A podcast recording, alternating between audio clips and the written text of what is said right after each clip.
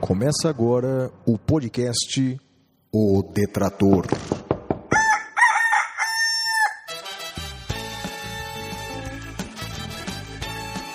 Comigo, o Detrator 45, Flávio Martins.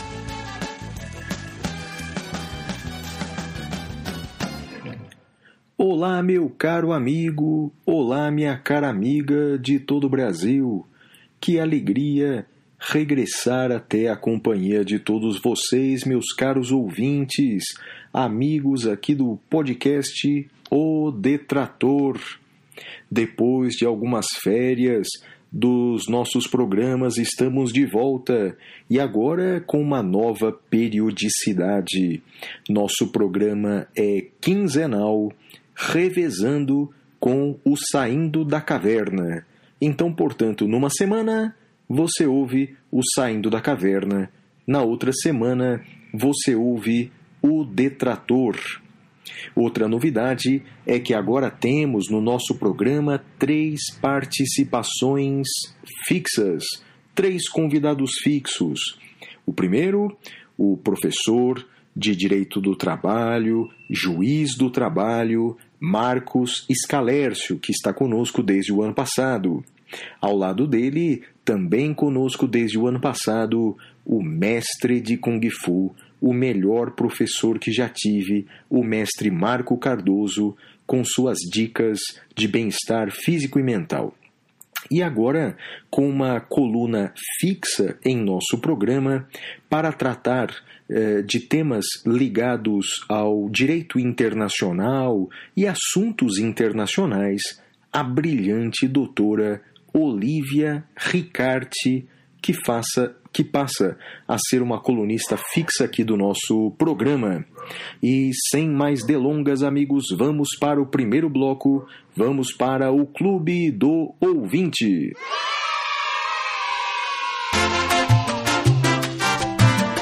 Clube do Ouvinte. Nesse bloco, nós apresentamos o Clube do Ouvinte, um programa de apoio, um programa de assinaturas. Você, com sua contribuição mensal, você ajuda na produção, na edição de podcasts que apresentamos e, além disso, você recebe eh, benefícios acadêmicos eh, em contrapartida. São dois planos que existem: o plano básico de R$ reais mensais. Você recebe todos os meses material didático exclusivo, como videoaulas, artigos, textos, e-books. E já no plano avançado de 20 reais mensais, além de todos, todos esses benefícios acadêmicos que eu mencionei, no final de 12 contribuições você recebe dois livros, dois livros novos eh, e selecionados por nós. No primeiro ano, os assinantes receberam eh, dois livros de minha autoria, o curso de Direito Constitucional e o Direitos Sociais em Tempo de Crise Econômica.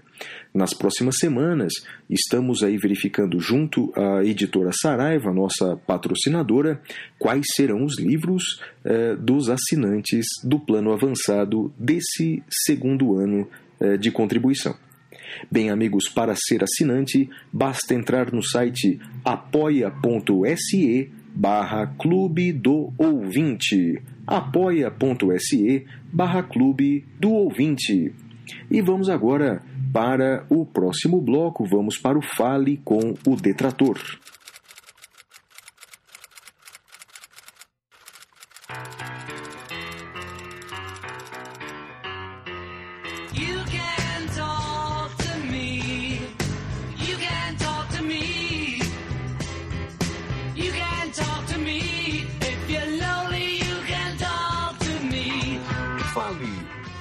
Detrator.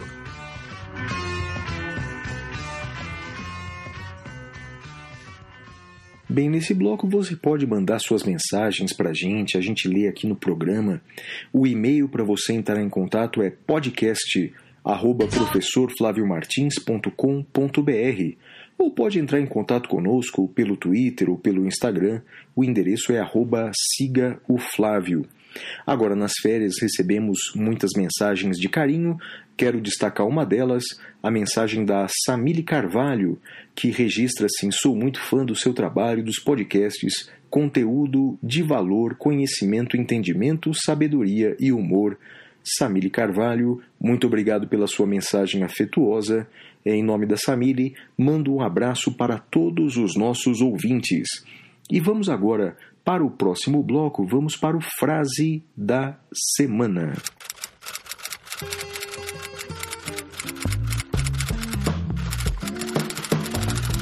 Frase da semana.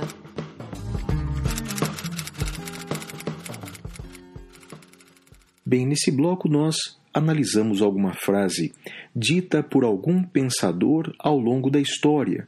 Martin Luther King, Clarice Lispector, John Kennedy, Valesca Popozuda ou qualquer outro pensador que se destacou ao longo da história.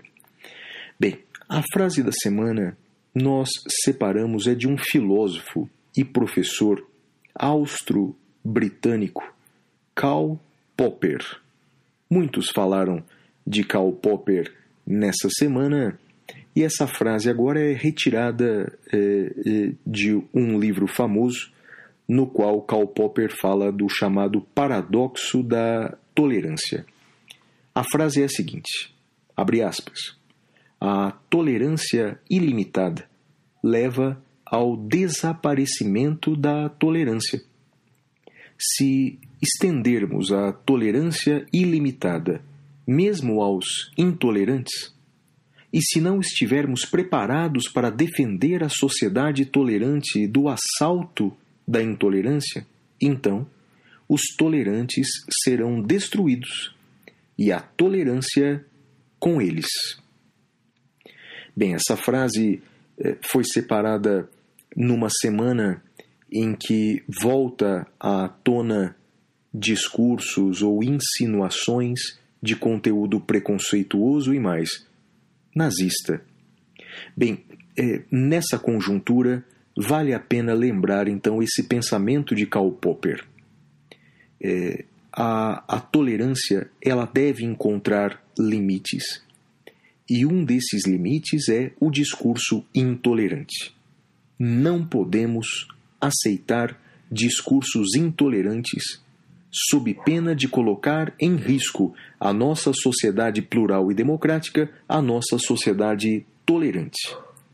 E vamos agora para o próximo bloco, vamos para o Era uma Vez.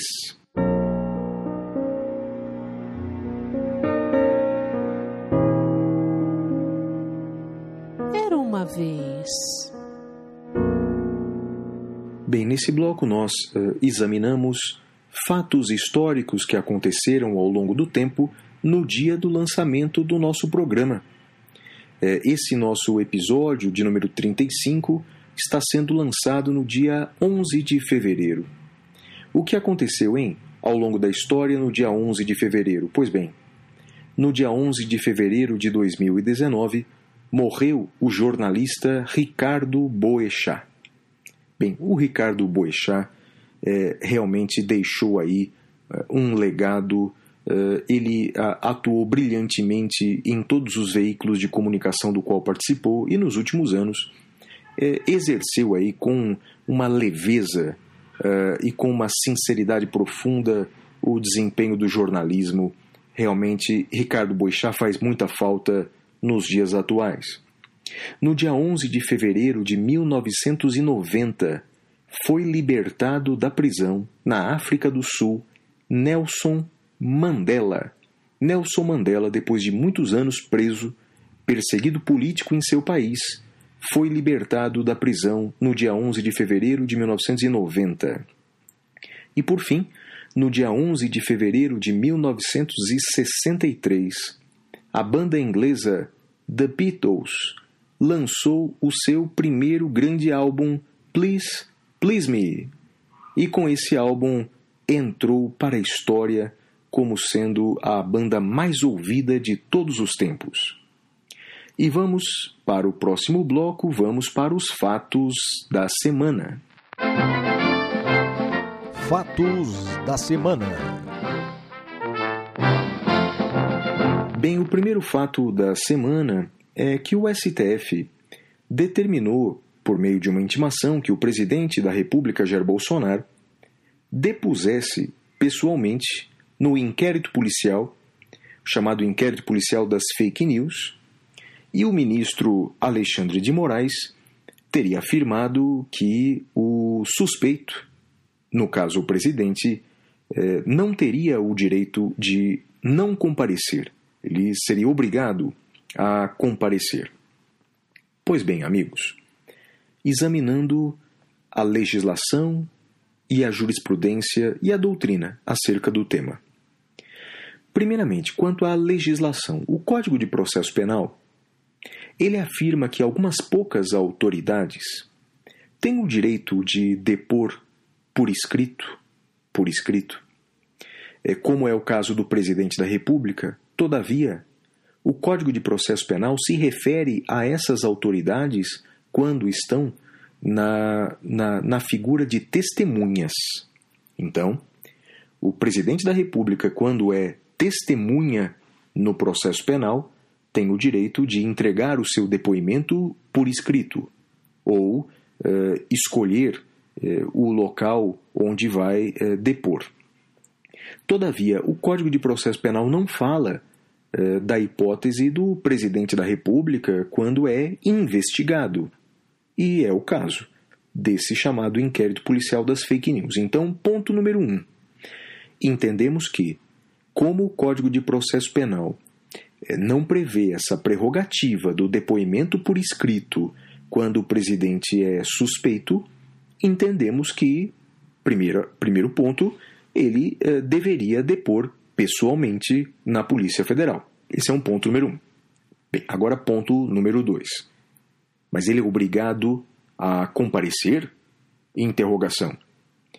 E aí entendemos que não não apenas o presidente investigado, mas qualquer investigado, qualquer investigado, não tem o direito, não tem o dever é, de comparecer, seja na delegacia, seja é, em juízo.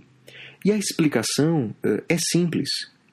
Se o suspeito tem o direito de permanecer calado, e ele tem o direito de permanecer calado, que decorre da própria Constituição, não tem sentido ele comparecer para ficar calado. Então, por essa razão, o direito ao silêncio compreende o direito de não comparecer.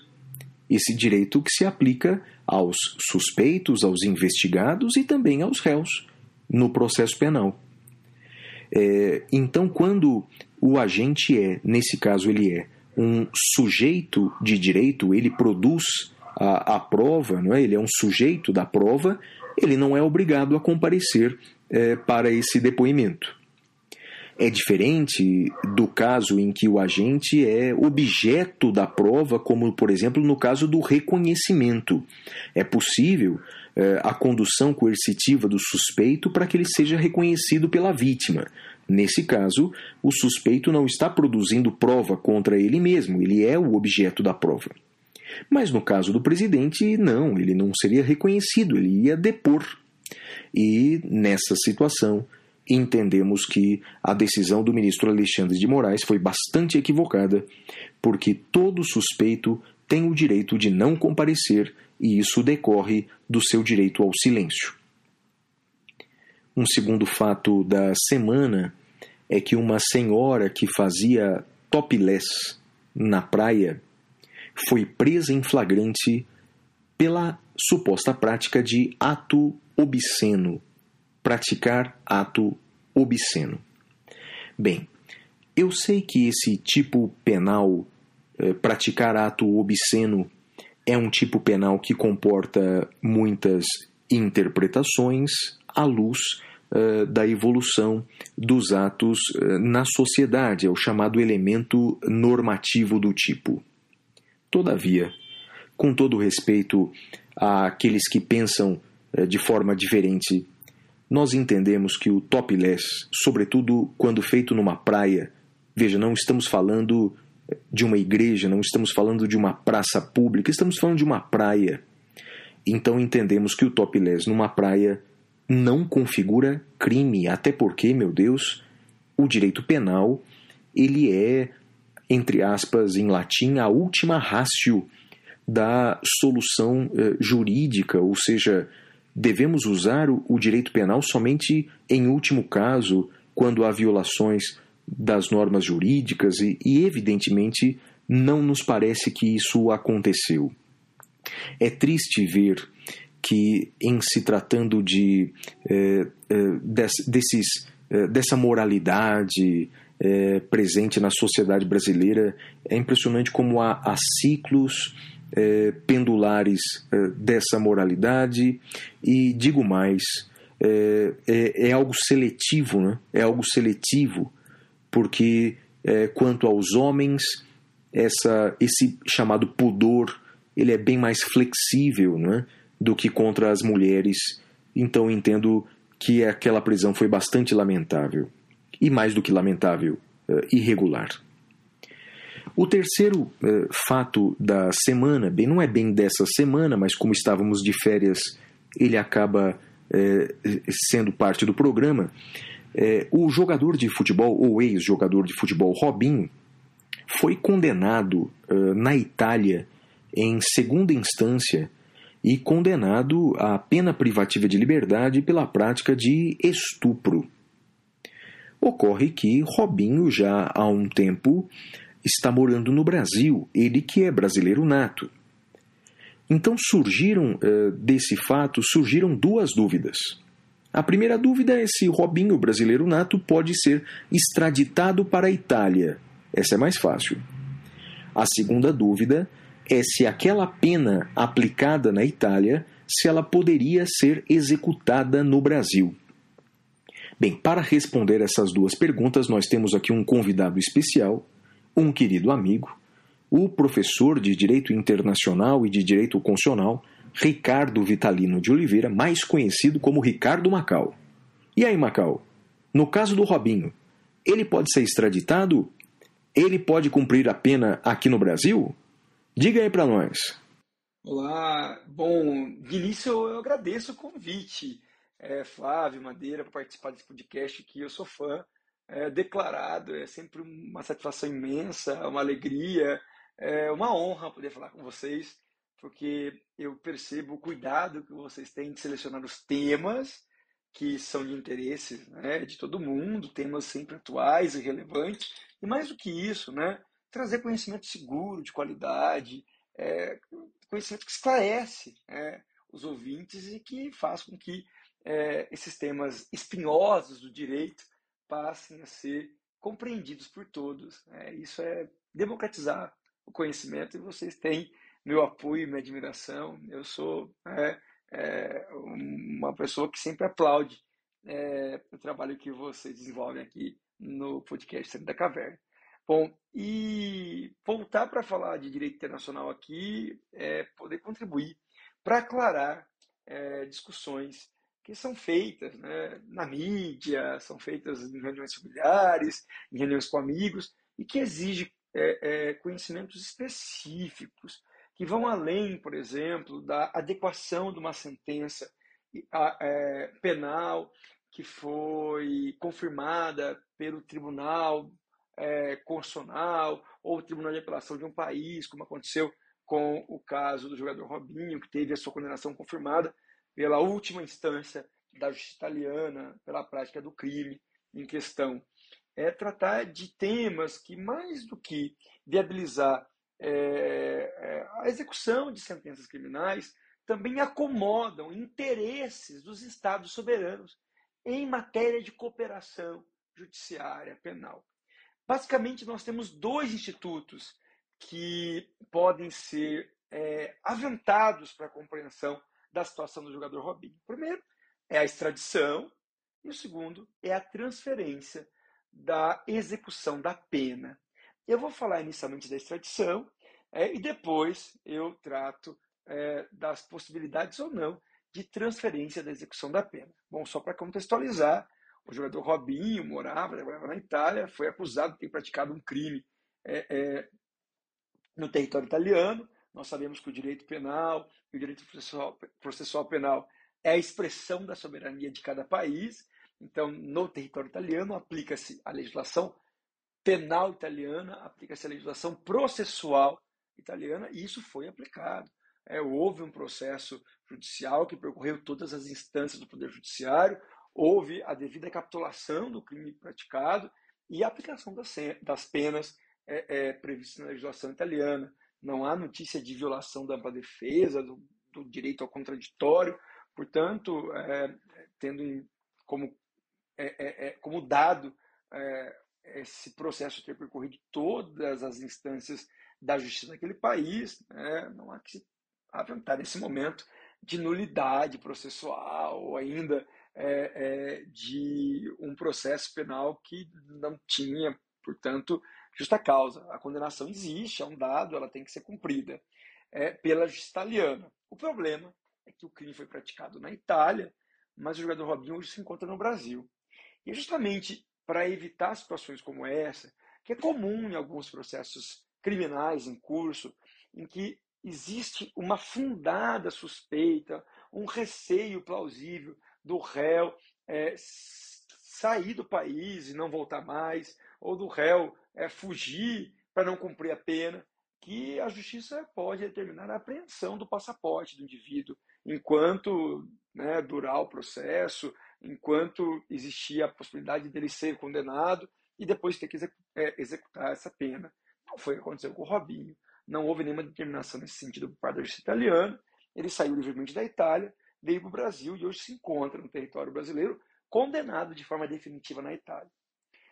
O primeiro ponto que nós poderíamos pensar é que, como o crime ocorreu na Itália, a sentença tem que ser executada, via de regra, do, perante o sistema italiano né, de justiça, o sistema penitenciário italiano. E para que isso aconteça, o Robinho tem que ir para a Itália. Então a Itália poderia solicitar a chamada extradição executória do jogador Robinho, ou seja, a entrega pelo Brasil num ato de cooperação judiciária internacional desse brasileiro para que ele cumpra a pena perante o sistema é, é, é, penitenciário da Itália. Mas o artigo 5 inciso 51 da Constituição Federal, proíbe expressamente, de modo categórico, indubitável, que o Brasil extradite para outro país brasileiros natos. É, e o jogador Robinho é brasileiro nato. Então o Brasil não pode atender, mesmo se quisesse, é, é, não pode atender esse pedido de extradição executora que partiria da República Italiana. É, com certeza o Supremo Tribunal Federal, que nos termos do artigo 102 da Constituição Federal, tem competência para apreciar o pedido de extradição formulado por Estado estrangeiro, vai proibir, vai é, é, é, negar o atendimento desse pedido, porque haveria violação em relação ao artigo 5 inciso 51 da Constituição Federal. O Brasil não pode cooperar com um Estado estrangeiro para extraditar um brasileiro nato para ser processado nesse país é, ou ainda para cumprir a pena é, mesmo tendo praticado crime no território do Estado estrangeiro. Se o indivíduo, ao praticar um crime no Estado estrangeiro, veio para o Brasil, o Brasil não vai fazer a extradição do brasileiro nato. Bom, mas existe a possibilidade de extradição do jogador Robinho se porventura ele realizar uma viagem internacional, se encontrar no território de um país X, qualquer país, a Itália, sabendo dessa circunstância, realiza o pedido de extradição para esse outro país, é que não o Brasil, em que se encontra o jogador Robinho. E havendo, portanto, um interesse desse outro Estado soberano, que não o Brasil, em cooperar com a Itália, é, esse Estado poderá atender o pedido de extradição executória formulado pela Itália, que não pode ser atendido pelo Brasil. E para que haja essa é, extradição solicitada pela Itália em relação a um outro país, no qual o Robinho esteja eventualmente, porque ele foi é, participar de um campeonato, porque foi passar férias, enfim, foi fazer uma viagem profissional para fechar um patrocínio, que seja. É, muita gente acredita o seguinte: olha, só pode um outro país que não o Brasil, é, e em relação ao qual o território Robinho se encontra, é, extraditar o Robinho é, para a Itália se houver um tratado de extradição entre esse outro país e a Itália. Mas isso não é verdade. Porque no direito internacional, a extradição tem duas bases jurídicas possíveis. E quais são as duas bases jurídicas possíveis? A primeira base jurídica é um tratado de extradição. É natural que países que tenham afinidades de cooperação, inclusive em matéria judiciária, formalizem tratados de extradição e estejam sempre prontos para cooperar um com o outro. Mas mesmo não tendo tratado de extradição, é, mesmo não havendo uma intensidade nos atos de cooperação jurídica internacional entre dois países que justifique a celebração desse tratado de extradição, a extradição poderá ocorrer fundada na chamada promessa de reciprocidade. Então, imagine que o Robinho está em um país que não tem tratado de extradição com a Itália e ele vai tranquilo, porque não tem tratado de extradição. A Itália descobre é, essa circunstância, solicita a extradição e promete para esse país a reciprocidade, ou seja, a Itália ela formaliza um ato unilateral de Estado dizendo o seguinte: país X onde o Robinho se encontra, eu sei que eu não tenho um tratado de extradição com você, nós não cooperamos é, de forma rotineira em matéria de cooperação judiciária internacional. Mas, se você conceder a extradição do Robinho, eu prometo reciprocidade. Ou seja, no futuro, se você precisar é, extraditar alguém que esteja no meu território, eu vou aceitar é, esse pedido e vou cooperar. Então a Itália promete reciprocidade para esse país, mesmo não tendo tratado de extradição, e o país que eventualmente atender o pedido de extradição que a Itália formulou fica com esse saldo positivo em relação à Itália, no sentido de que no futuro, se ele precisar de uma extradição italiana, a Itália é, se comprometeu a, a verificar o pedido e analisar essa possibilidade de extradição para o Estado que aceitou a promessa de reciprocidade. Então, eu, se fosse dar uma orientação para o Robinho, eu falaria para ele: não viaje para nenhum país, porque a Itália pode solicitar a extradição mesmo se não tiver tratado de extradição com esse país. A tua segurança de não ser extraditado está apenas no território da República Federativa do Brasil, porque você é brasileiro nato, Robinho. É isso. O segundo e último instituto que eu quero falar rapidamente aqui é um instituto relativamente novo no direito brasileiro. Ele passou a figurar expressamente na legislação brasileira em 2017, com o advento da Lei de Imigração, a Lei 13.445 de 2017. Já havia, sim, é, iniciativas anteriores, mas sempre baseadas em tratados. Não havia, portanto, um reconhecimento geral da legislação nacional sobre o tema. E o tema desse segundo ponto de abordagem é a transferência da execução da pena. A transferência da execução da pena é um instituto jurídico que permite que um indivíduo condenado no exterior, em um processo criminal, execute a pena no território brasileiro. É isso mesmo. É, ele sofreu um processo no exterior, o um indivíduo, é, foi julgado, foi condenado lá, e ele vai cumprir a pena no Brasil. O artigo 100 da Lei de Imigração traz a previsão da transferência da execução da pena justamente para evitar impunidades em situações como a que nós estamos analisando agora. O Robinho cometeu o crime na Itália, é, mas não se encontra no território é, do Estado italiano, foi condenado e está no Brasil, e o Brasil não pode extraditá-lo, porque a Constituição brasileira proíbe. Então, para não existir uma impunidade que ia colocar é, em xeque a credibilidade é, da própria justiça italiana, da justiça brasileira, já que é um crime reconhecido, condenado, e causar uma sensação mesmo é, é deletéria para o direito penal dos dois países, é, se tem a, a possibilidade de empregar essa transferência de execução de pena, e aqui no Brasil, o jogador Robinho cumprir a condenação da justiça italiana. O problema é que a transferência da execução de pena ela é baseada não apenas no artigo 100 da lei de imigração. Essa lei de imigração é uma lei geral, ela prevê parâmetros gerais para a transferência da execução de pena. Entende-se que a aplicação efetiva, concreta, da transferência da execução da pena aplicada por um país em outro país exige tratado internacional entre os dois estados envolvidos na questão. Então, é preciso que se tenha um tratado é, específico entre o Brasil e a Itália que traga a previsão expressa de é, transferência da execução da pena aqui para o Brasil, quando a pena é aplicada pela Itália, ou a transferência da execução da pena da justiça brasileira é quando houver a necessidade de aplicá-la na Itália. Existe um tratado de extradição é, entre Brasil e Itália, e também existe um tratado de cooperação é, é, penal entre o Brasil e a Itália. E é um tratado muito antigo, gente. É um tratado é, que foi é, é, celebrado no final da década de 80 e passou a integrar o direito brasileiro somente em 93. Ele foi elaborado em 89 e foi ratificado e incorporado no Brasil em 93. E ainda nós estamos em 93, o ano da ratificação e a incorporação desse tratado. É, havia pouco conhecimento, ou nenhum, no âmbito da legislação brasileira, sobre a transferência da execução da pena. Passou a figurar expressamente somente em 2017 com a lei de imigração. E o Tratado de Cooperação é, Judiciária é, Penal entre Brasil e Itália prevê, no artigo 1, parágrafo 3, que a cooperação entre os dois países não compreenderá a execução de medidas restritivas de liberdade pessoal nem execução de condenações.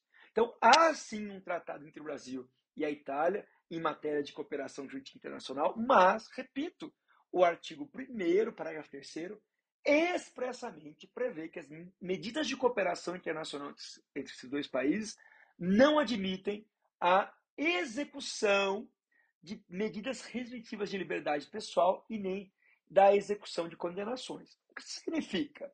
Isso significa que, embora previsto na legislação brasileira de 2017, a lei de imigração, a possibilidade da transferência da execução da pena, entre Brasil e Itália isso não pode ocorrer, porque falta um tratado internacional que admita expressamente a aplicação desse instituto entre os dois países. A título de exemplo, nós podemos citar o Tratado de Cooperação é, Judiciária Internacional de 2013, celebrado entre o Brasil e os Países Baixos. E o artigo 3 desse tratado de 2013 entre o Brasil e a Holanda traz menção expressa de transferência da execução da pena. É, prevê que a pessoa é, é condenada em um país, na, por exemplo, na Holanda, poderá executar a pena no Brasil. E vice-versa, uma pessoa condenada no Brasil que se encontra no território holandês poderá, sim, executar a pena brasileira no território holandês. Então, o quadro que nós temos que admitir em relação à transferência da execução da pena é de que o Robinho poderia, sim, é, executar a pena da justiça italiana aqui no Brasil se houvesse a celebração de um novo tratado entre o Brasil é, e a Itália e aí sim, a partir desse novo tratado, é, entendendo-se, é claro que isso vai depender de uma análise do Supremo Tribunal Federal, que esse tratado não abarca temas de direito penal, né, já que a lei penal não pode retroagir para prejudicar o réu, mas sim questões processuais, cuja aplicação é imediata é, da legislação processual, é, haveria, portanto, a regulamentação devida do artigo 100 da Lei de Imigração. No atual momento, é, considerando o Tratado de Cooperação Judiciária, né, Jurídica Internacional Penal entre Brasil e Itália, que é de 89, né, não há como, aqui no Brasil, se executar a sentença é, definitiva, transitada em julgado, que condenou o jogador Robinho e foi prolatada pela justiça italiana. Era isso, espero ter ajudado para esclarecer é, é, esse tema tormentoso e deixando claro sempre que abordar aspectos de direito internacional exige entender que nós estamos falando de interesses de Estados soberanos, ainda que possa envolver diretamente indivíduos que são vítimas de crime ou que são condenados em processo.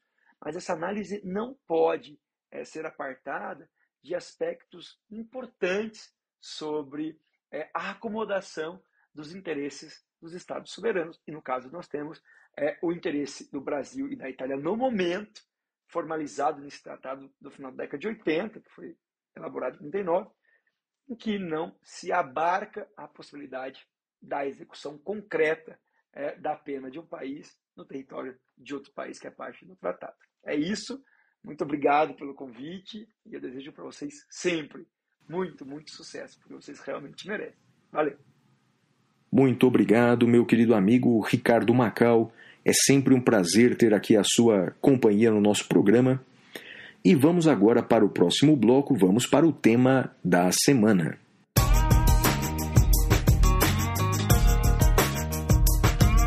Tema da semana.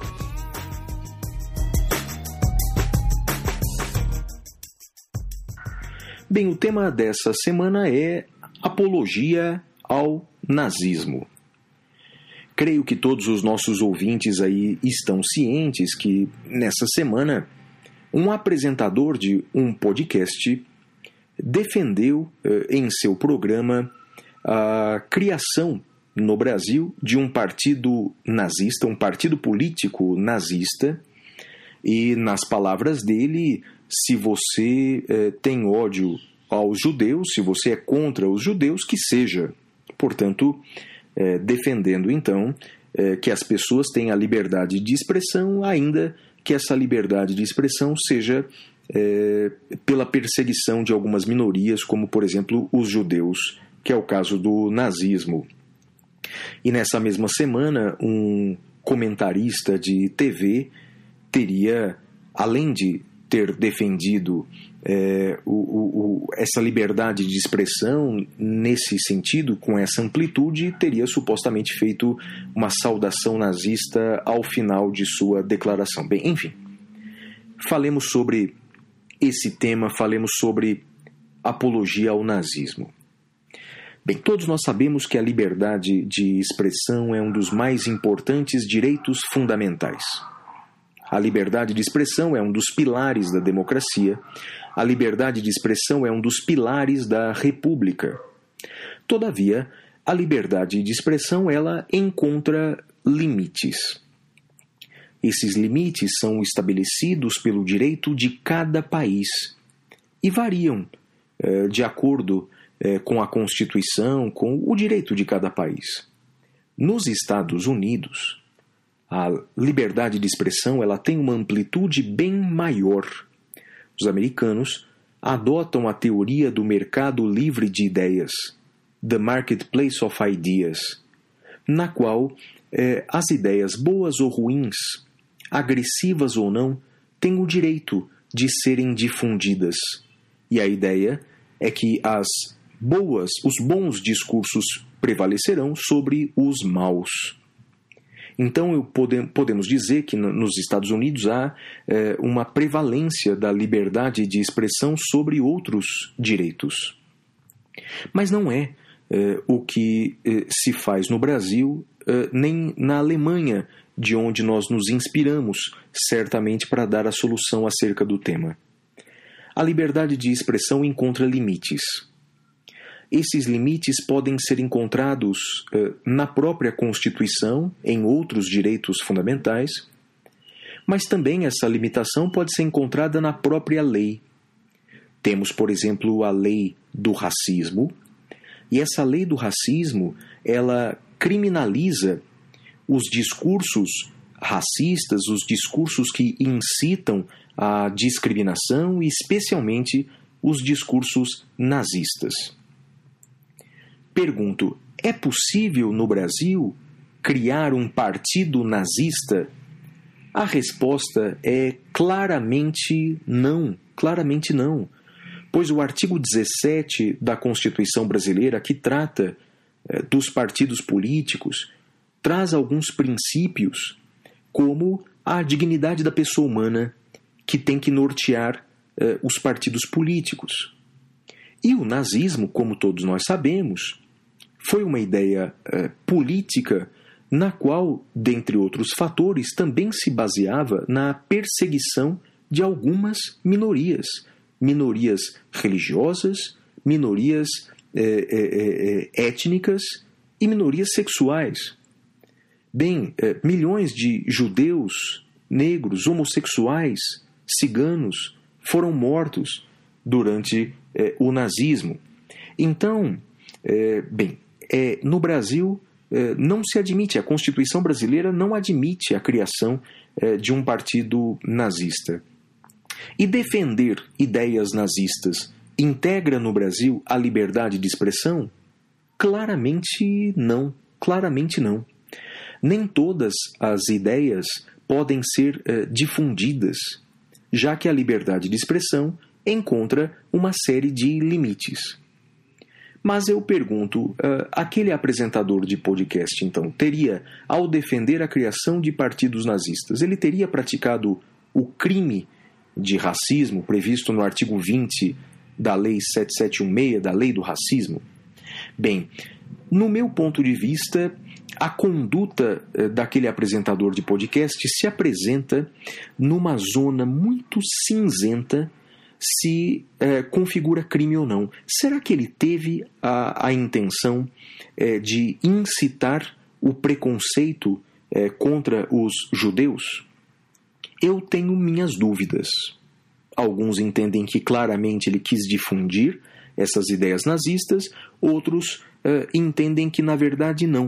Uh, eu creio que ele não queria difundir ideias nazistas. Eu creio que o que ele quis fazer, posso estar enganado, mas o que ele quis fazer foi defender uma liberdade de expressão mais ampla nos moldes norte-americanos, o que, com o devido respeito, uh, fez de forma muito atabalhoada e entendo que também equivocada.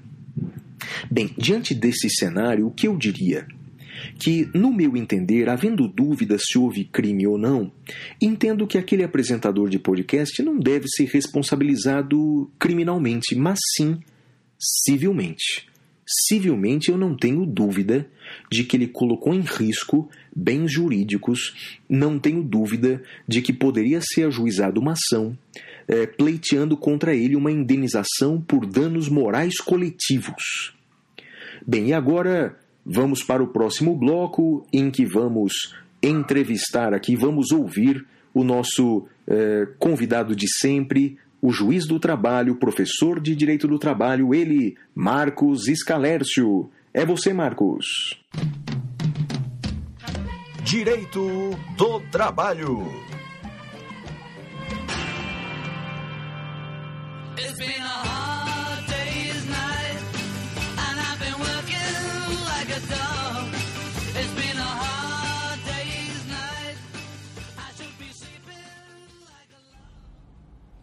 Olá, queridos amigos do podcast de sucesso O Detrator.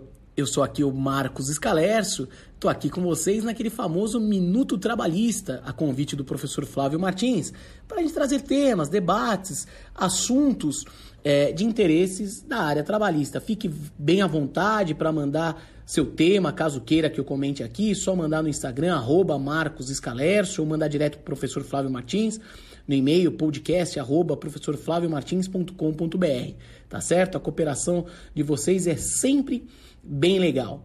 Olha só, e o tema que eu trago de hoje é exatamente de uma pergunta que chegou nesses nossos períodos de férias sobre a questão de atraso na audiência.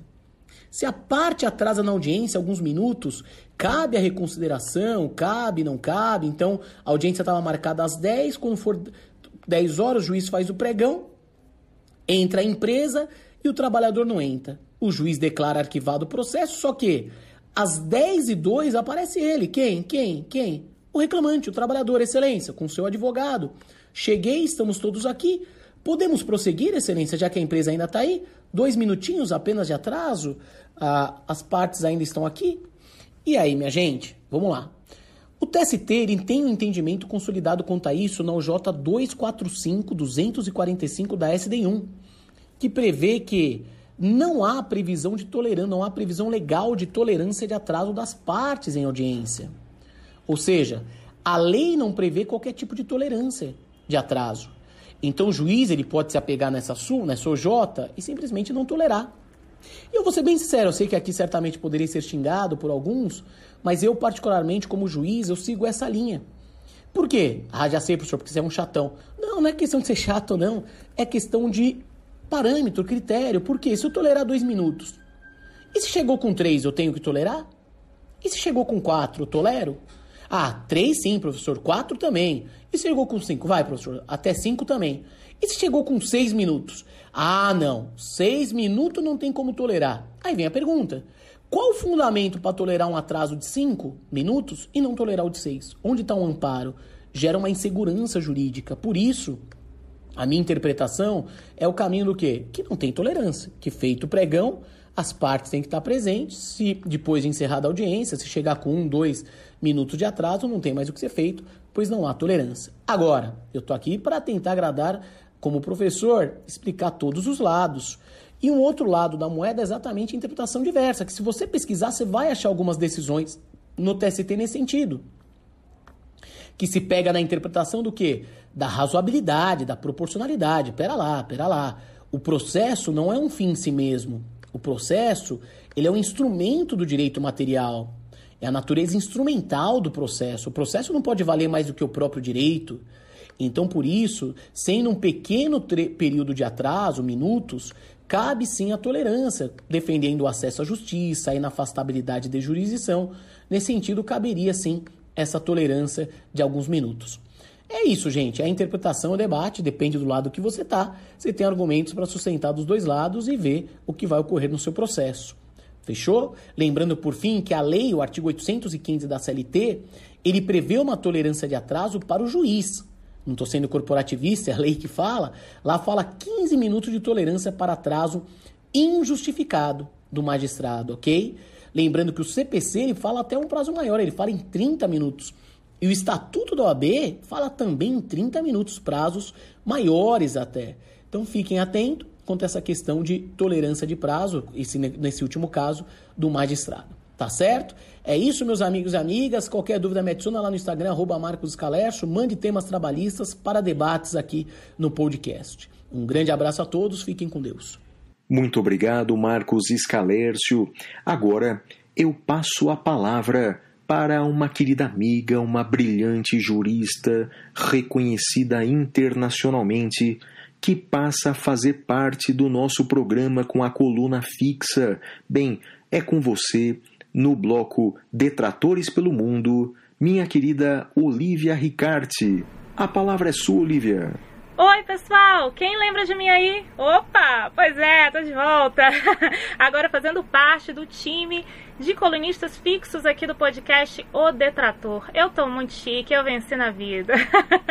e olha, vocês acreditam que eu me acostumei com os nossos encontros por aqui e que eu tava com saudade de trocar ideia com vocês? De verdade, sério, tava. É muito bom estar de volta, tô muito feliz. E para quem não me conhece ainda ou não lembra de mim, eu sou a Olivia, Olivia Ricarte. Já participei algumas vezes aqui do podcast O Detrator e também já participei algumas vezes do podcast Saindo da Caverna, o SDC, que é o podcast que o professor Flávio apresenta junto com o professor Madeira. E agora os dois podcasts vão se revezar, né? Vocês estão sabendo, aí numa frequência quinzenal, sempre às sextas-feiras, para trazer para vocês um conteúdo de qualidade, jurídico, sim, como já é tradicional, mas agora também com outros temas. Então essa é a novidade, pessoal. Essa é a novidade, a primeira novidade de 2022 do professor Flávio Martins para vocês. Aqui no Detrator, a cada 15 dias, ele vai trazer uma bagagem pesadíssima de conteúdo jurídico, como é desesperar, porque a gente está falando de um dos maiores juristas do país, afinal de contas, né? E além dele, agora vocês continuam né, a ter as colunas de Direito do Trabalho, comandada pelo professor Marcos Scalércio. É, continuam com a coluna sobre bem-estar, que é comandada pelo professor Marco Cardoso. E agora vocês têm a minha coluna. Vocês seguem comigo, Olivia, a intrusa.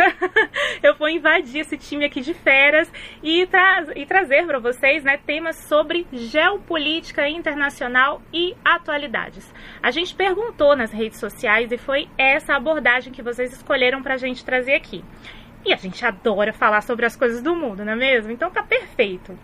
Então, gente, assim, na mesma vibe da nossa série sobre América Latina, que foi ao ar aqui no podcast entre outubro e dezembro de 2021, a gente vai continuar. Só que agora a gente vai abraçar esse mundão sem porteira, porque afinal a gente vive num mundo que já era globalizado, mas agora está completamente conectado. E o que acontece, por exemplo, lá na Nova Caledônia pode impactar as nossas relações da China aqui com o Brasil.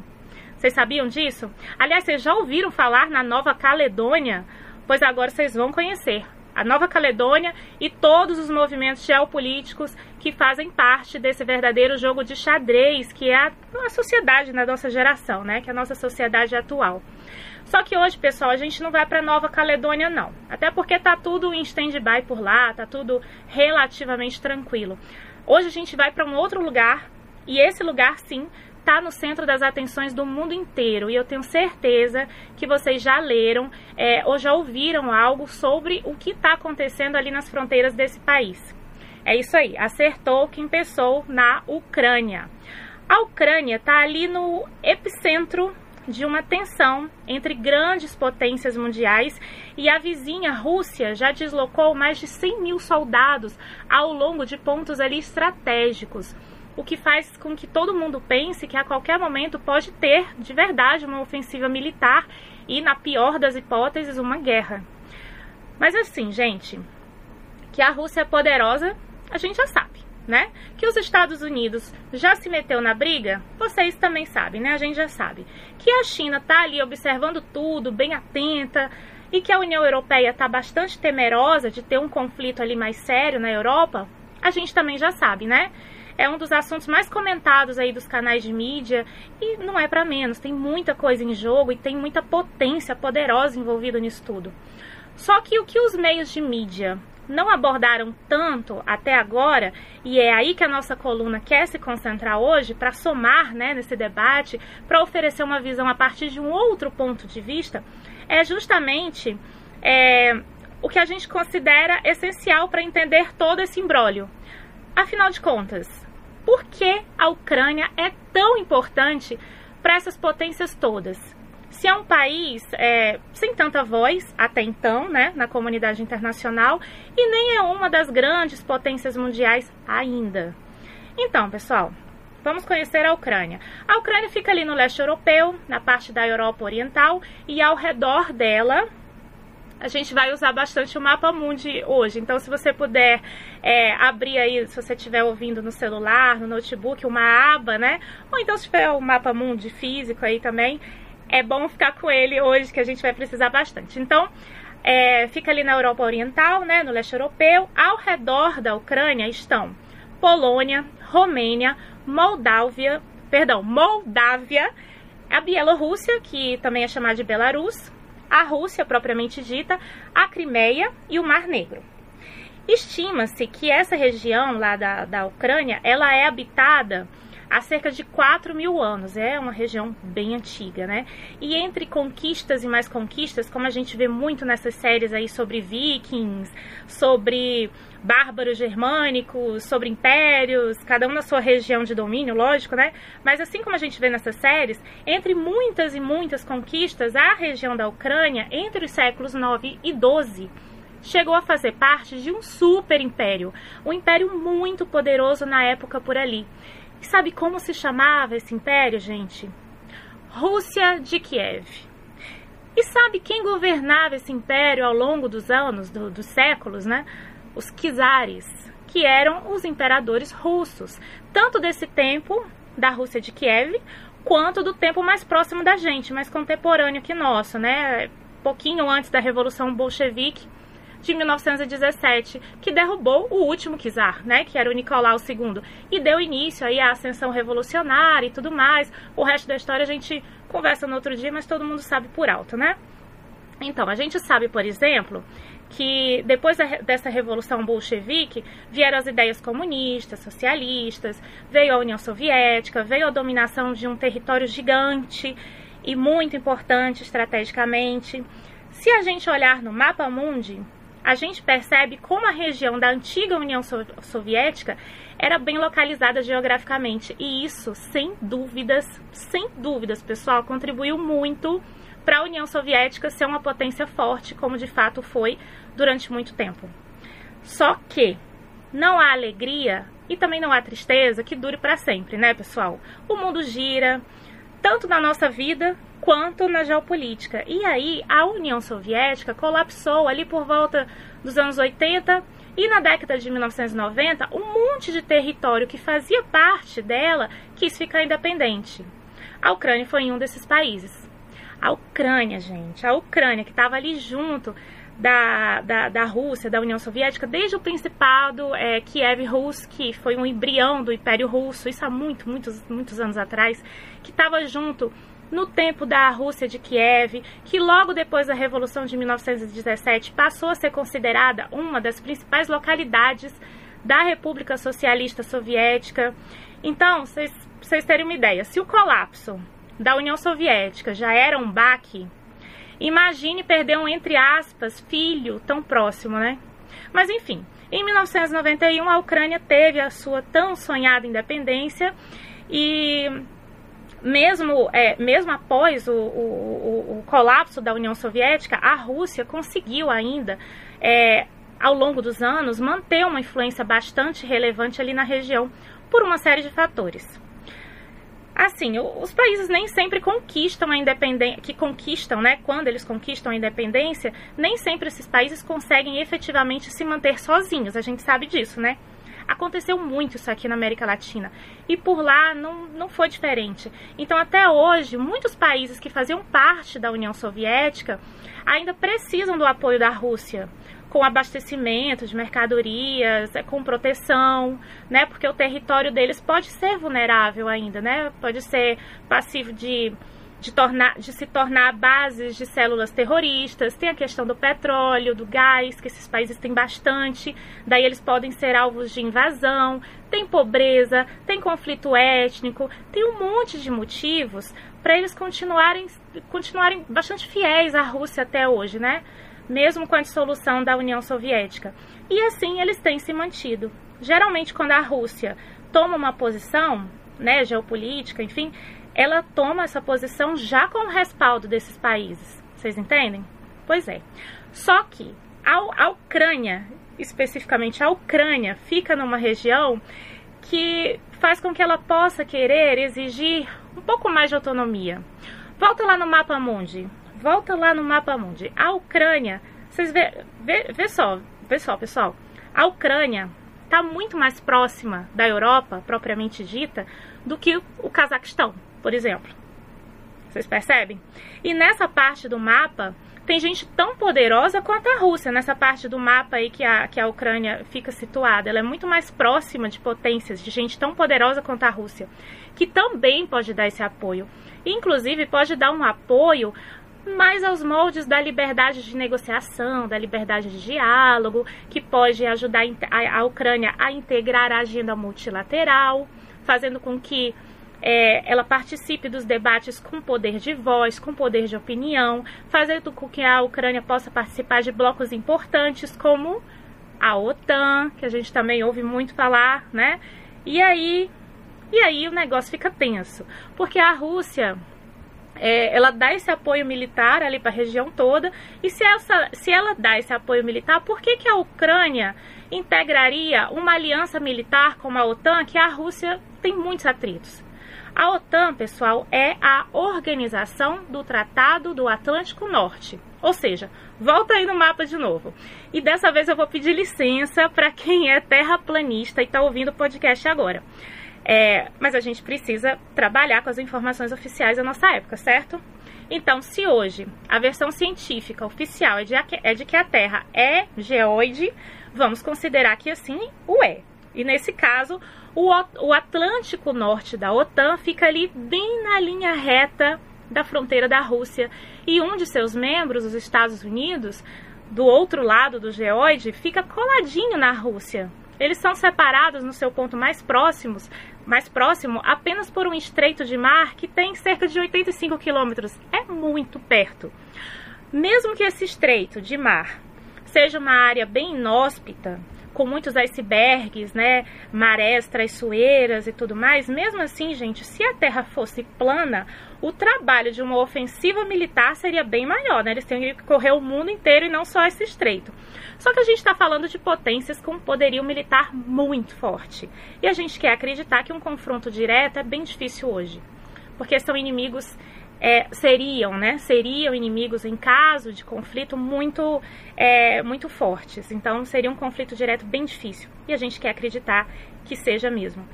É, mas, por outro lado, um confronto indireto envolve muito mais do que trocas de farpas envolve defesa geopolítica de um dos gigantes do mundo, envolve a perda de influência, envolve a integração de um país, no caso a Ucrânia, que pode não ser tão rico assim quando se fala em agronegócio, quando se fala em riquezas naturais, como a gente está acostumado a ouvir aqui no Brasil. Mas é super importante porque está posicionado numa região que, com perdão do trocadilho, gente, vale ouro, vale ouro. Ou agora, sem o, sem o trocadilho, vale o abastecimento de gás natural da Europa, vale mais uma voz verdadeiramente independente na agenda multilateral e vale a fragilização de um gigante geopolítico, que a gente lembra ter uma relação conturbada de, entre aspas, pai e filho, né, Rússia e Ucrânia, que vem de séculos. E uma relação conturbada entre pai e filho não é fácil de resolver mesmo, né? Não seria diferente. Só que cada um joga com as peças que tem. E assim funciona a geopolítica. Então é isso, pessoal. Hoje a gente bateu um papo sobre a Ucrânia e a gente viu por que, afinal de contas, ela é tão preciosa para a Rússia, para a Europa e até para o Brasil. Pois é, até para o Brasil. Vocês esqueceram que o Brasil está no Conselho de Segurança da ONU desde janeiro desse ano? Pois é, o Conselho de Segurança da ONU trata justamente de questões assim, relacionadas à estabilidade da paz mundial. Vamos ficar de olho então e torcer para que os inocentes não paguem por essa tensão, né? A gente vai torcer para que os ucranianos tenham tranquilidade no país deles e que o diálogo diplomático não se perca. E aí, gente, vocês gostaram da nossa estreia? Tem sugestão para outros temas? manda para mim ou pro professor Flávio que a gente contextualiza tudinho aqui para vocês, tá bom? Ah, antes de me despedir, eu queria registrar o meu agradecimento ao chefe, ao dono do podcast, ao professor Flávio, por confiar no nosso trabalho e nos permitir fazer parte desse timaço aqui do Detrator. Agora sim, até a próxima, até a próxima edição, pessoal. Tchau! Muito obrigado, Olivia. Seja bem-vinda ao nosso programa. Bem, agora vamos dar a palavra para ele, o grande professor, mestre de Kung Fu, o mestre Marco Cardoso, para suas dicas de bem-estar físico e mental. Fala, mestre! Fala, mestre!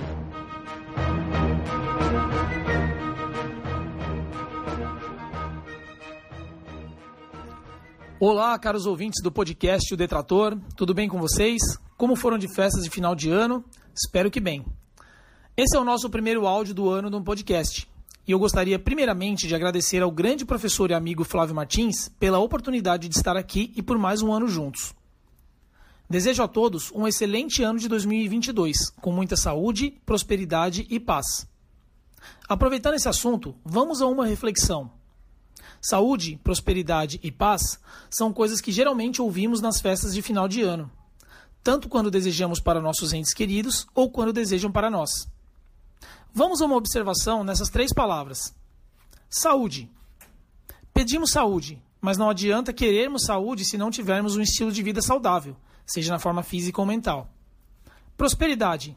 Essa é uma das coisas mais almejadas, porém, se não trabalharmos com afinco, seriedade e estratégias certas, não vai cair do céu. Lembrando que prosperidade não se resume somente a dinheiro. Paz. Não adianta pedir paz se não nos esforçarmos para sermos seres humanos melhores com nossos semelhantes e até mesmo com nós mesmos. A paz interior é fundamental para a nossa felicidade. Pois é, meus amigos, toda virada de ano é a mesma coisa. As pessoas pedem isso e aquilo, mas muitas se esquecem que se não tiverem as devidas atitudes para alcançar determinados desejos, nada vai acontecer. Portanto, mão na massa em todos os dias do ano. Foco nas atitudes, pois elas são a parte mais importante da vida. Não tenha um grande ano, faça um grande ano. Feliz 2022, forte abraço do professor Marco Cardoso. O mestre Marco Cardoso é seguramente o melhor e mais dedicado professor que eu já tive. Ele é faixa preta no quinto grau de Kung Fu, professor de Kung Fu e técnicas orientais para qualidade de vida e saúde e praticante de artes marciais desde 1992. E também é diretor da escola Quan Kun de Kung Fu. Para acompanhar o trabalho do mestre Marco Cardoso, sigam-no no Instagram. O perfil dele é kungfulife7. Kung Fu Life 7. E vamos agora para o próximo bloco, vamos para a dica da semana.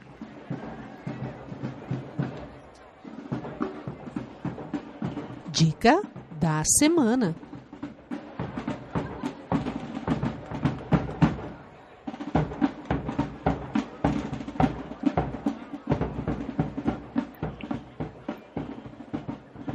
Bem, amigos, a dica da semana é o novo livro de Paul McCartney.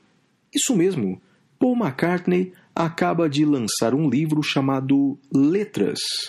E nesse livro ele comenta eh, as letras que ele escreveu durante sua carreira. Letras que ele escreveu eh, para canções dos Beatles, letras que ele escreveu eh, na sua carreira solo. Recomendo imensamente o livro Letras de Paul McCartney. Bem, e por hoje é só. Ficamos por aqui. Muito obrigado pela sua companhia nesse primeiro episódio de 2022. Nos vemos ou nos ouvimos na semana que vem com Saindo da Caverna e estamos de volta daqui a 15 dias com o Detrator. Tchau, tchau.